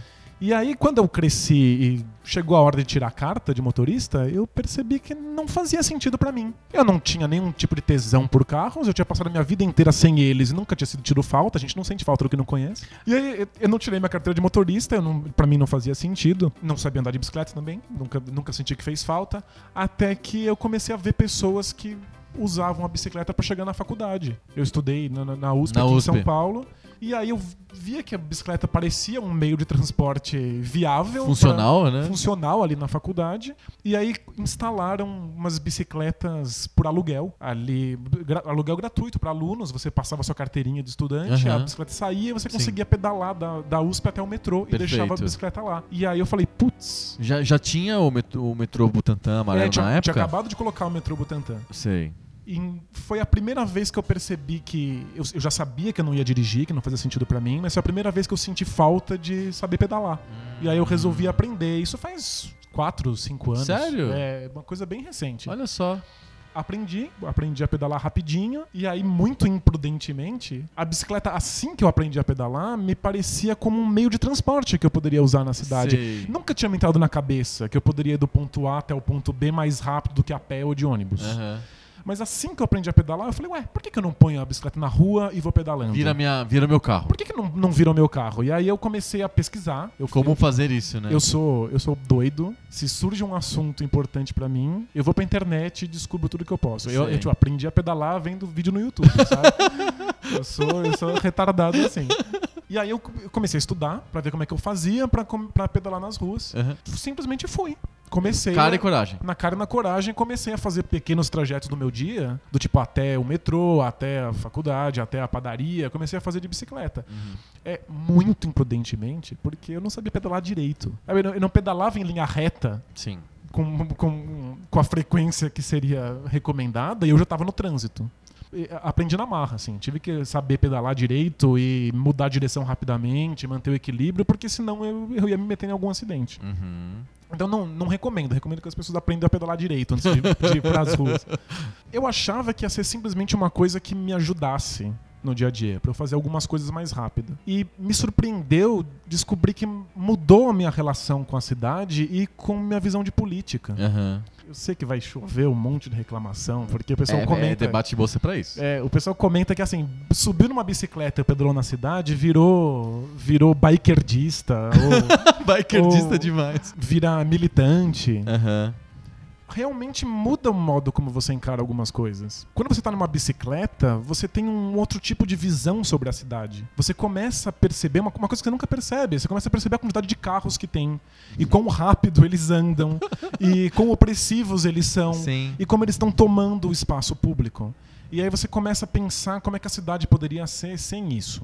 Baseado nisso, eu comecei a estudar bastante urbanismo e acabei caindo em política mesmo, em como é que como as cidades elas eram ou e deveriam ser espaços de política, espaços de debate, convivência, de né? convivência, em que a gente visse não só as mesmas pessoas sempre, que a gente visse que as pessoas são todas iguais a nós, Aham. mas que a gente visse o outro, aquela pessoa que pensa diferente, que age diferente, que se veste diferente. E que isso fosse resultando num, num debate, num, num- em modos de pensar distintos. Sim, numa troca, né? numa troca.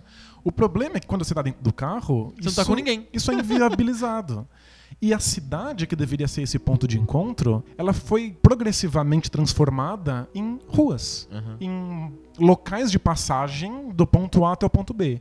Então, aos poucos, a cidade virou uma série de lugares privados em que você usa o meio público simplesmente para se locomover para chegar nos lugares privados. Sim. Se você quer hoje se encontrar com alguns amigos e bater um papo, você não faz isso na cidade. Você faz isso em pontos privados da cidade. Você paga. Você vai lá num No bar, bar. e Uhum. paga no bar. Por isso que o shopping é um, um grande sucesso. Ele é um local de encontro de você com os seus, que você pode andar, sentar, fazer xixi, Aham. existir, né? Debater. Porque Sim. você não pode fazer isso fora do shopping. Porque tem uma rua passando ali. Tem um monte de carro, os um carros estão ocupando. passando rápido, né? É. Então a cidade foi transformada, o espaço público da cidade foi transformado não no local de debate, mas no local de trânsito, de, De passagem. automóveis. De a cidade está pra você passar por ela, né? Sim. E aí a gente pensa que no, no, no projeto moderno de arquitetura que queria que as pessoas interagissem, que queria criar política. Aham. E, portanto, os prédios são todos pensados para ter vãos embaixo, né? Para que as pessoas existam e conversem embaixo das, estru- das estruturas. Esses vãos foram tapados. E os locais que você poderia sentar agora tem estalactites de pedra. Sabe, quando você tá andando ou pedalando, você vê pessoas e você cumprimenta. Você fala oi, as pessoas te olham, elas te Você veem. interage com o cachorro da pessoa, com, Sim. com a, a criança, não sei o quê. Existe um risco muito grande de você viver no seu prédio, conviver só com as pessoas do seu prédio, que obviamente tem a mesma classe social que você, porque elas Aham. pagaram o mesmo lugar que você. Sim. Aí você vai pra faculdade, em que todas as pessoas pagam a faculdade, portanto Sim. tem a mesma classe social, os mesmos interesses que você. Sim. Depois vai pro trabalho, em que as pessoas ganham o mesmo salário, e tem, É. por- portanto, as mesmas funções que você.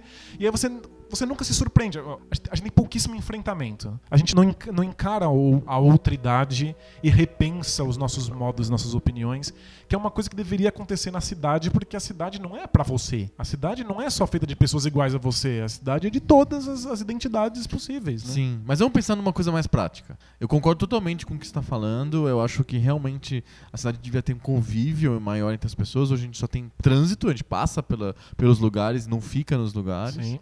A gente perde um monte de experiências legais porque a gente tá sempre, sempre pensando do ponto A até o ponto B e não pensa o que tem no caminho. E o, o que eu mais me irrita em- no modelo urbanístico como o de São Paulo, por exemplo, é que a gente tem essa mania de matar lugares com grandes avenidas ou grandes estradas que destroem o lugar, na verdade. A 23, um pouco do- das marginais. Mais, mais a Marginal Tietê do que a Marginal É porque Pinheiros. fica ruim até de morar. Você não, redor, você não né? quer ficar ali. Você não, você não, não fica ali porque você gosta. Você é obrigado a passar por ali para ir pro caminho. Ou, por exemplo, na Marginal Pinheiros tem vários, muitos prédios de empresas que, por conta do jeito como foi criada, a, a expandida a cidade para aquela região ali, se acumularam ali na, na margem do Rio Pinheiros, na margem que é voltada pro centro.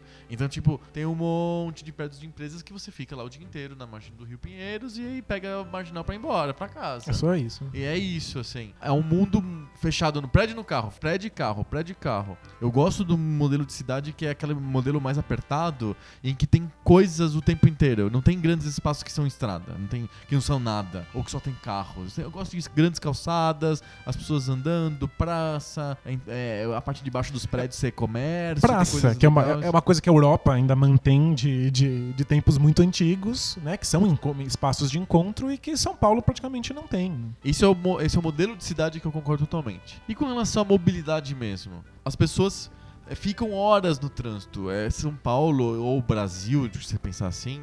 é, o pior trânsito que eu já peguei na minha vida foi no Rio, inclusive, nem foi em São Paulo. As pessoas têm uma dificuldade muito grande de se locomover. Elas demoram muito para chegar no trabalho, por exemplo. Em São Paulo tem casos de pessoas que demoram três horas para chegar no trabalho. Isso é impensável. Ninguém pode- deveria gastar três horas na vida se locomovendo, sem estudar, sem trabalhar, sem, sem se entreter, sem É um tempo- aprender. é um tempo morto. É ridículo, é um tempo morto, É um perdido. tempo completamente Um perdido. tempo ridículo perdido porque gasta-se muito tempo commuting, né? Mudando, indo de um lugar pro outro. Será que isso não tem muito a ver com essa política que foi criada de carro, carro, carro, carro? Porque o carro ocupa um espaço medonho na cidade. Se todo mundo tem um carro pra se locomover, não tem espaço pra essas- pessoas. Não é uma consequência natural da falta de, de pensamento em transporte público, coletivo, esse trânsito horrível que a gente tem na cidade? Então, o- o- eu só percebi isso depois da bicicleta, mas é que a cidade foi totalmente construída com o carro em mente. Aham. Então, primeiro, a gente passa muito tempo no trânsito porque os carros estão ocupando os, os espaços Sim. e a gente não consegue passar por eles. né? Você não tá no trânsito, você é o trânsito, Aham. você faz parte daquilo ali e, portanto, você está obstruindo a locomoção. Mas também tem o fato de que o carro fez a gente repensar as distâncias. Antigamente, a cidade era pensada para que você fizesse as coisas próximo de onde você vive. Aham. Quando você tem um- uma coisa automotiva que funciona a gasolina e consegue transpor longas distâncias, você já começa a ter centros em que você dorme bem longe do lugar em que você trabalha. É, Então- aqui em São Paulo tem bastante. É numa certa classe social em que é, as pessoas imaginam que precisam ter grandes casas com gramados, quintais e cachorros e tal. As pessoas é, sacrificam muitas horas do dia morando em Barueri, morando em Carapicuíba, morando em Jundiaí, pra chegarem na Vila Madalena, na Paulista, na Sim. Vila Olímpia, na Berrine pra trabalhar. Então, as cidades começaram a levar isso em consideração. Elas começaram a se desenhar para serem transpostas por carros. O problema é que se todo mundo precisa de carro para transpor essas essas longas distâncias, você não consegue transpor porque você fica preso no trânsito. O cara prefere ficar três horas no trânsito de Carapicuíba pra Berrini do que morar no Brooklyn. É, porque é, muito caro e tal. Sim. Então, E ele vai morar no apartamento, não vai ter aquele sonho de ter a piscina e um gramado com cachorros. é, é, E eu não tô falando de gente de classe média baixa, tô falando de gente de classe média alta. Sim, e que, que pode ter uma casa boa em Carapicuíba. a, a lógica ficou alterada, né? Tipo, a pessoa é levada a pensar que ela pode transpor essas distâncias com o carro. Sim. Então, o carro é- apresenta um monte de facilidades e, e ele, ele parece muito prático na teoria. Mas quando as cidades começam a se desenhar para lidarem com longas distâncias e o carro é necessário para que você faça isso, se locomover torna-se inviável. A cidade fica transformada porque você não tem mais espaço de convivência e você é obrigado a ter um carro para cruzar essas distâncias gigantes do trabalho até a sua casa. Então, obviamente, essa praticidade pessoal de eu tenho um carro e eu consigo fazer esse trajeto tem que ser deixada de lado em nome de um bem comum. Se todo mundo está usando o seu carro para chegar no trabalho, ninguém está chegando no trabalho, todo mundo leva 3, 4 horas. O espaço urbano tem que ser repensado. Se fala muito de transporte público de qualidade. Não basta só a qualidade do transporte. É necessário que a gente repense o espaço na cidade que o transporte público toma. Uhum. Ele precisa tirar espaço dos carros e tomar esse espaço para que mais pessoas possam usar o transporte público. Sim, a, a é- relação pe- pessoa-metro quadrado de um ônibus é muito mais vantajosa do que a relação pessoa-metro quadrado de um carro. Mas é que a gente cutuca alguma coisa que as pessoas não querem que se cutuque. Quando a gente fala assim, ah, eu. Eu deixaria meu carro em casa se o transporte fosse de qualidade. É que existe uma relação inversa aí. O transporte só vai ser de qualidade quando as pessoas forem obrigadas a deixar o carro em casa para que a gente possa usar esse espaço para um transporte público. Aham. Então a gente precisa tirar espaço e investimento de outros lugares para permitir que a gente tenha um transporte público que tome mais espaço da cidade e que, portanto, leve mais gente. É, o nosso metrô é fantástico. O problema é que ele é pouquíssimo. Ele é muito, Ele é muito restrito. ridiculamente pequeno. Mas é que metrô é muito caro, muito caro de fazer e leva muito tempo. Então, se não for sua prioridade, se você não colocar todo o dinheiro do, do, do transporte pra fazer metrô, não vai sair. Em geral, quando a gente fala de transporte, a pessoa fala: ah, o Bra- Brasil nunca vai ter o modelo da, da Europa, isso é inviável, é impensável. Principalmente quando botam ciclovia, né? Fala, ah, Brasil, aqui não é Noruega pra ficar botando bicicleta. Mas a gente tem um modelo de transporte público muito forte, muito revolucionário aqui pertinho. A Colômbia transformou o sistema de transporte público deles com um- um- uma simples proposta. Não dá pra esperar metrô. Metrô demora muito. Não tem como a gente ficar aí achando que nossos problemas vão ser resolvidos quando tiver tudo embaixo da terra. Não vai.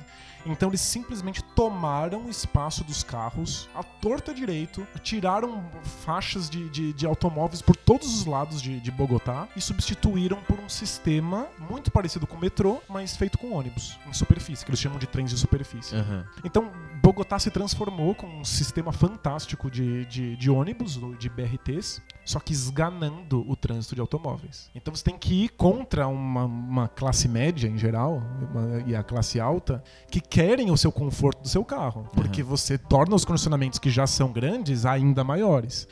Mas o, o que eles descobriram rápido é que o trânsito não se sustenta. Tipo, Quando eles tiraram as faixas de automóveis, não dava mais pra chegar no seu trabalho de carro. As pessoas vai pegar o ônibus. deixaram o carro em casa e pegaram o ônibus. Então, se você tira faixas de automóvel, o trânsito fica muito ruim um tempo e depois normaliza. Se você põe faixas de automóvel, Só piora. o trânsito melhora no- no- a curto prazo e algumas semanas depois o trânsito piora. Sim. Porque se você coloca mais faixas de automóvel, Mais carros vão pra lá. mais pessoas falam, opa, ali dá pra passar. Foi o que aconteceu. Quantos, quantos bilhões não foram gastos na criação de três faixas extras na Marginal Tietê que um mês depois já estavam congestionadas de novo? É, Eu realmente acredito, mesmo em São Paulo, que é cheio de vales e É uma E- cidade cheia de montanhinhas e. Eu acredito que a bicicleta é muito viável para uma parte grande da população. Porque a bicicleta ela não precisa fazer todo o seu trajeto. Ela, é- ela pode fazer uma parte dele, desde que você tenha a estrutura para isso. Uhum. Então você pedala até a estação de trem e aí toma o trem. Você pedala até a estação de metrô e aí você toma o metrô. Porque uma coisa que Bogotá fez muito bem, colocar os ônibus em algumas vias expressas e criar um sistema para que as pessoas possam chegar nos terminais. Essa ideia de que todo mundo embarca em pontos espalhados pela cidade torna muito difícil para os ônibus ultrapassarem uns aos outros. É, porque ficam muito, muito em fila indiana parando nos pontos. Então, o ideal é que os ônibus possam entrar em terminais, em que cada ônibus fica num lugar do terminal e, portanto, as pessoas já embarcam imediatamente. E elas têm que ter jeitos de chegar nesses terminais. Então, Bogotá usa micro-ônibus Ah. em vias menos movimentadas para levar as pessoas para os terminais. Nos Perfeito. terminais, elas entram nos ônibus de verdade. Aham. São Paulo tem muito potencial para fazer isso por bicicleta. Que a gente pedale até os terminais. Inclusive, não, o pessoal fala que, que bicicleta é só na Paulista para inglês ver. Mas vários terminais de trem na periferia de São Paulo tem grandes bicicletários que não tem mais vagas. Lotados. Sempre lotados. Você chega às 7 da manhã no bicicletário, não tem como deixar a sua bicicleta mais. As pessoas fazem isso, especialmente quando elas são de, de- de famílias de baixa renda. Elas pedalam até o trem para economizar o dinheiro de um ônibus, ou para economizar tempo, porque acorda muito cedo para poder chegar no trabalho. E elas deixam a bicicleta na, na- na estação e depois tomam o trem. Então acho que a bicicleta tem um, um papel muito importante na cidade como uma parte do seu trajeto. Ela não precisa ser o trajeto inteiro. Quem consegue fazer o trajeto inteiro, ótimo. Quem não consegue, faz um pedaço dele. E a bicicleta também traz essa vantagem de que você se locomove olhando para as pessoas, conversando, convivendo, olhando cara a cara. Ocupa muito menos espaço. Ocupa menos espaço. É, não polui. E democratiza o espaço. É, é, a gente acha que existem mais carros do que eles existem de verdade. Não é a totalidade da população que usa carros, Não, é uma, é uma parcela bem pequena. mas as ruas estão todas Cheias. forradas de carro. Então é uma democratização mesmo, permitir que outros modais possam usar esse espaço. E uma outra coisa importante que Bogotá descobriu, a gente não sabia. Quando você tira os carros do, do, do espaço urbano e você troca por ônibus e bicicletas, porque agora Bogotá também pôs uma malha cicloviária gigantesca, Ah, legal. Diminui a criminalidade. O espaço público fica mais, Mais seguro. cheio, mais seguro. porque é tem claro. mais gente nas ruas. Sem dúvida. Tipo, lugares em que só passa carro, se você andar a pé, você tá ferrado. Ninguém Sim. vai ver, você pode ser assaltado. Se você estimula as pessoas a ocuparem o espaço, a ficarem lá, a sentarem. As, as ciclovias de Bogotá têm bancos. Aham. Então as pessoas sentam e ficam tomando, to- tomando cerveja, tomando café. As pessoas que moram no- nos prédios ao redor dessas ciclovias, elas, em vez de ficar dentro do prédio, elas agora descem e ocupam esse espaço. Uhum. E a criminalidade baixou muito, né? Bogotá tinha uma criminalidade medonha. E agora tá num, num- num- num nível bem mais aceitável. E eu acho ainda que a gente deveria ter uma cidade que fosse mais humana pro pedestre. Ah, sem dúvida. É, Eu sou um pedestre, não sou um ciclista, sou um pedestre e eu sinto muita falta de poder ir para alguns lugares que são muito muito complicados para pedestre. Eu te dou uns exemplos bem simples assim. Como que você vai para Pacaembu a pé? É impossível. Não é? Os prédios públicos ou os prédios em geral tinham que ser mais acessíveis para pedestres. Eu vou muito em reunião na Nações Unidas e na Berrine. Na Berrine é um pouco melhor. Agora, os prédios das Nações Unidas não tem nem quase não tem entrada de pedestre. É só é, entradas de carro, assim. Você não, você meio que se sente invadindo, assim, tipo, pô, com licença, eu posso entrar aqui de a pé e tal. Isso é, muito e muito hostil pro pedestre algumas É- coisas é- da cidade. É pensado pra carro, não pra gente. Vamos, vamos ler cartinhas? Vamos? Bora lá.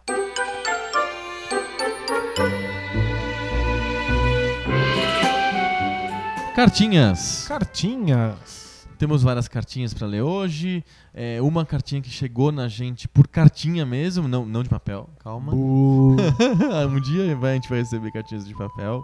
É uma cartinha por e-mail que foi o Rafael Lamour que mandou pra gente. O Rafael escreveu pra gente: Olá, Pixelnautas. É legal. É, gostei. Eu gostei também. Pixelnautas eu acho bem bacana. Ch- Charmoso. Ele fala bastante coisa aqui sobre jogos violentos e tal, é, mas ele queria mesmo, que eu percebi aqui na cartinha dele, ele queria mesmo era falar do debate de bolsa. Quem nunca? Quem nunca, né? Ele achou muito bonito que eu e o Danilo somos unânimes na regulamentação de tudo. Ele tá falando das na, li- na drogas, liberação, né? né? É porque a gente falou o último debate de bolsa do Poco Pixel 12 foi sobre drogas. Na verdade, o, o- você, Danilo, você nem falou direito se você é a favor ou não. Você foi bem reticente. Eu que sou bastante veemente com relação à liberalização total, ampla e restrita. Eu, eu tenho Não sei se você concorda totalmente do jeito como o Rafael acha que se concorda. Não, eu tenho, eu tenho minhas ressalvas. É. O, ele também tem, ele na verdade ele não tem ressalvas, ele é bastante, frontalmente contrário à minha opinião sobre a legalização das drogas. Ele acha que a gente é ingênuo, ou eu sou ingênuo em resolver o problema econômico, mas não social. Ele, ele diz que a gente não consegue lidar nem com álcool, nem com cigarro há décadas. Imagina a gente ter que lidar também com cocaína, heroína, crack. A gente lida com isso.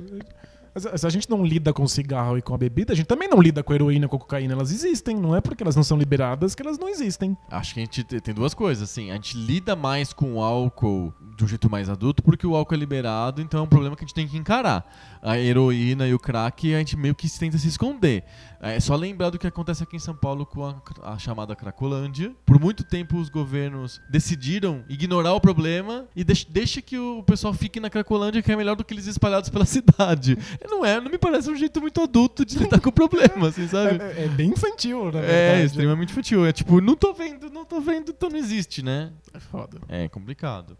Uma- algumas coisas que o, o Rafael coloca aqui. Ele acha que uma possibilidade é possível deixar essas pessoas sob efeito de drogas longe das ruas, longe das armas, longe de qualquer coisa que as drogas afetem o discernimento. Ele acha que o álcool é fichinha perto do- dos efeitos antidiscernimento que as drogas causam. Ixi, né, Ih, isso dá Então- pano pra manga. Vari- vários estudos mostram que o álcool é uma das piores drogas no que tange ao discernimento. Porque muitas drogas, elas causam efeitos no usuário que deixam ele letárgico. É maconha, por exemplo. A maconha ou mesmo várias drogas alucinógenas tiram a pessoa de circulação quando ela usa. O álcool é uma das drogas com pela Organização Mundial da Saúde, eles veem a- as drogas que causam maior dano para o usuário e maior dano para a sociedade. O álcool tá lá no topo. É. Porque o, embora o dano pro o dano pessoal não seja assim tão grande, embora dê cirrose e todas essas coisas, o dano social do Fora o álcool alcoolismo, né? fora o alcoolismo, mas o dano social do álcool é gigantesco, porque as pessoas ficam muito agressivas e elas perdem completamente o controle do que elas estão fazendo, mas não ao ponto delas não conseguirem fazer. Elas ainda conseguem chegar no carro delas e dirigir o carro delas bêbadas. O, o- o meu ponto quanto a isso é que a, a nossa política antidroga, ela só diz assim, não use. É só isso. Tipo, cocaína, não use. Heroína, não use. Álcool. Opa, o álcool pode usar, então a gente consegue debater como é que deveria Exato. ser o uso dele.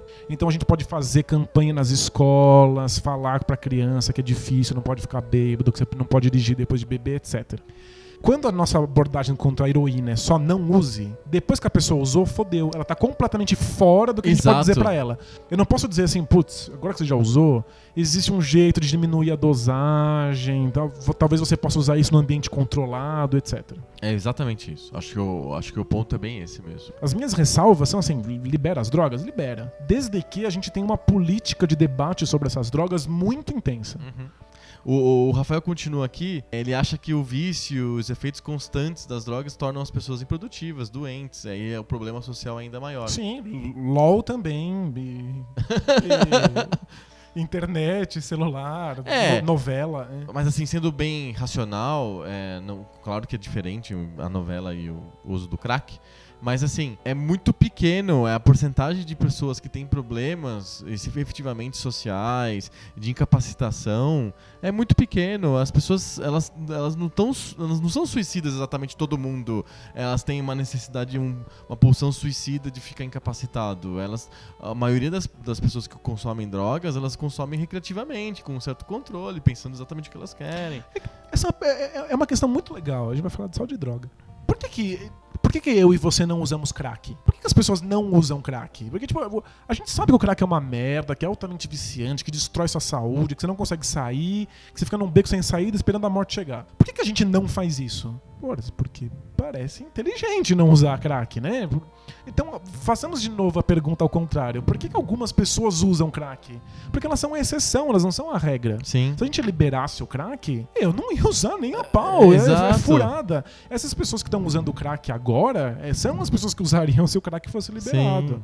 E são pessoas que não têm nenhum tipo de perspectiva, né? O crack é uma droga que tira dor, tira fome. São pessoas Exatamente. que estão numa situação medonha e que realmente estão esperando a morte. Se você falar pra ela assim, mas o crack vai te matar antes, ela vai te dizer, ótimo. Uhum. É, Que- qual que é a ela outra espera. alternativa que eu tenho, né? Pois é, então. Não é crack, assim, é, não é legalizar o assim. crack não ia fazer a, tipo, a menor diferença. Sim. O Rafael fala aqui também de é, o estigma social de drogados, preconceitos, que desde o começo do século XX, um preconceito contra o uso de drogas que cria um estigma social que vai demorar muito para ser superado. De verdade. Ele acha também que a- o, o fabricante da droga, mesmo legalizada, vai fazer um jeito da droga ser mais viciante e mais perigosa ainda, como o cigarro. É, isso teria que ter um, teria que ter um controle. Porque no cigarro é verdade. A indústria do tabaco eh, se esforça para fazer um cigarro mais forte. O Uruguai, por exemplo, liberou a maconha, mas o governo é responsável por fiscalizar a qualidade do, produto. Então, eu sei que é bizarro, mas é, o governo precisaria fiscalizar a qualidade de todas as drogas liberadas. Mas é, é bizarro hoje porque elas são proibidas. E na- a gente incorporou esse, esse- essa cultura de que a droga é uma coisa proibida, É, o- tabu. Porque o governo controla a qualidade da carne, a qual- a qualidade É. do remédio, a qualidade da- do Coca-Cola, né? É, não tem aquele. Quando você vai na farmácia e compra um remédio genérico, aquele selo Gzão gigante lá, significa que o governo viu aquele remédio e tá comprovado que ele faz efeito. É, aquilo lá é uma droga e É. o governo vai lá e, e garante a qualidade Isso, da garante droga. a É. água mineral que eu tô tomando e assim por diante. Garante a qualidade do qualquer coisa. Sim. O selo de orgânico da laranja. Tudo isso é, o governo controla. É, se a pessoa consome, o governo tinha que controlar. É, acho que a regra é essa, né? É, É que que, a, gente tá, a gente tá carregando, e o Rafael tem razão nisso, a gente tá carregando esse preconceito de 80 anos de proibição de droga, mais de 80 anos de proibição de droga, que a gente não consegue se livrar. Mas, ó, de verdade, apesar de eu ser uma pessoa que não, não, não usa maconha, não, não tenho interesse, não, não, não faz parte da minha, da minha rotina, eu não vejo mais estigma com a maconha como a gente imagina. É, a maconha é muito é uma coisa solta. muito aberta, muito liberada, as novas gerações tratam ela com muita naturalidade. É verdade. Inclusive, o jeito como a gente lida com maconha, do tipo assim, não pode, é proibido. Assim como a gente lida com o crack, faz com que na- na- no imaginário da, da- dessa molecada, quando eles usam a maconha e não acontece nada, tipo, eles não ficam nem muito loucos, nem morrem, nem nada disso, eles se sentem muito enganados. É, e ficam assim, ah, cadê? Cadê? Tipo, não aconteceu nada. Então, posso até usar crack que talvez não aconteça nada também. Eu, Aham. eu acho perigoso esse, esse discurso de proibir absolutamente tudo como se elas fossem. Como se toda droga seguisse as mesmas regras. É uma mistificação gigante mesmo. É. O Rafael termina aqui dizendo que a liberalização resolve o problema econômico, resolve o problema do crime e da máfia, mas pode criar um problema social muito grande que, na visão dele, pode se tornar monumental. Tenho muitas dúvidas com relação a isso, mas eu acho que é a posição do Rafael. Pro seu marxismo de mesa suave, o social é decorrência do econômico. É, né? é verdade. verdade. Acho que tem, tem- acho que tem uma ligação mais forte, talvez, do que o Rafael tá enxergando. Mas obrigado super aí Não, pela, muito pela mensagem, muito legal. Todo mundo que tiver também opinião sobre o nosso debate bolso sobre bicicleta, sobre transporte público, sobre urbanismo, estão todos super bem-vindos aí a mandar mensagens. Só, só contra- não, só não pode Mad Max. É, Mad Max não. Mad Max Mas já o passou. todo o resto pode. Temos mais cartinhas pra ler. O tema vai mudar totalmente agora, porque a gente vai ler a cartinha do Paulo Torres. Ele comentou basicamente sobre softcore que passava na televisão nos anos 80. Que é um assunto mais legal que esse. Não tem, não tem. Ó, ele fala o seguinte, Paulo Torres, é, que antigamente a Bandeirantes tinha uma sessão chamada Sexta Sexy, que passava depois do jogo da NBA. Então passava o jogo da NBA na Bandeirantes e em seguida passava a Sexta Sexy. E aí fez muito sucesso e eles mudaram pro sábado com o Cine Privé. O Cine Privé. É. Exatamente. É, na minha. Eu, eu não, confesso que não lembro da sexta sexy. Até lembro da NBA antes, mas não lembro da sexta É sexy. Sexta não. Sexy, eu lembro. E ele falou também que era bem legal que tinha sessões temáticas durante a semana. Então tinha um- a terça-feira, era a sessão Força Total, aí tinha a sessão Bang Bang. Eles segmentavam por dia. Eu lembro que a Bandeirantes tinha um dia que era artes marciais. eu É, lembro disso. é, dá porrada aí e tal. É legal, ok. De alguma maneira é legal. O Paulo começa a lembrar de filmes softcore e- ou comédias mais picantes que ele achava legal. Por exemplo, Deu a Louca no Campus. Procura-se Rapaz Virgem. que ele disse que é um filme de vampiros com Jim Carrey ainda antes de ficar famoso. Eu, eu- eu adoro os responsáveis por dar nome pra esses, pra esses Ah, é filmes, né? demais. Muito E, o- bom. e as traduções, né? A revanche das colegiais e o que ele diz que é sensacional é o Almôndegas 3 Trabalho Duro. Trabalho Demais. duro é ótimo. Demais. Ele fala que a sinopse do Almôndegas 3 é: atriz pornô morre e pra entrar no paraíso precisa voltar pro, como fantasma e ajudar um adolescente tímido a perder a virgindade. Tem o trailer do filme, é genial. É, recomendo que todo mundo entre no site do Poco Pixel, no post do episódio número 12 Tabu, e deem uma olhada no comentário do Paulo que tá lá o trailer do Almôndegas 3. É ó, imperdível. Mó pra Frentex, né? A atriz pornô morre e vai pro paraíso. É, não, é pra entrar no paraíso, ela precisa de ajudar o cara a transar. Gente, dá uma olhada lá no blog porque o comentário dele é muito bacana mesmo. Valeu, Paulo. E falando um pouquinho de tabu e de choque, é, o Denis Botana, do Bola Presa, teu, teu parceiro no crime aí, Meu parça.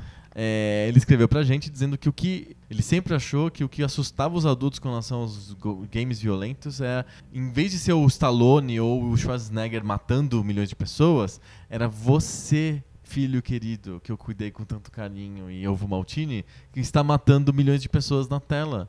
É, é, é de se pensar mesmo, é um sem excelente dúvida. argumento. E aí o Denis mais o, o Rodrigo Piloto, eles lembram que o filme que tava passando na sessão do atirador do shopping era o Clube da Luta. E não Matrix, né? E não Eu- Matrix, a Eu gente... conf- confundi as bolas, né? E aí a gente já corrigiu isso no, no post, botando lá no Groselhas. Valeu. Valeu pros dois. Acho que é isso, né, Danilo? Fechamos? Eu acho que fechamos. Opa. Fica o recadinho. Recadinho do coração é: escutou o Poco Pixel, comentou. Escutou o debate de bolso, comentou.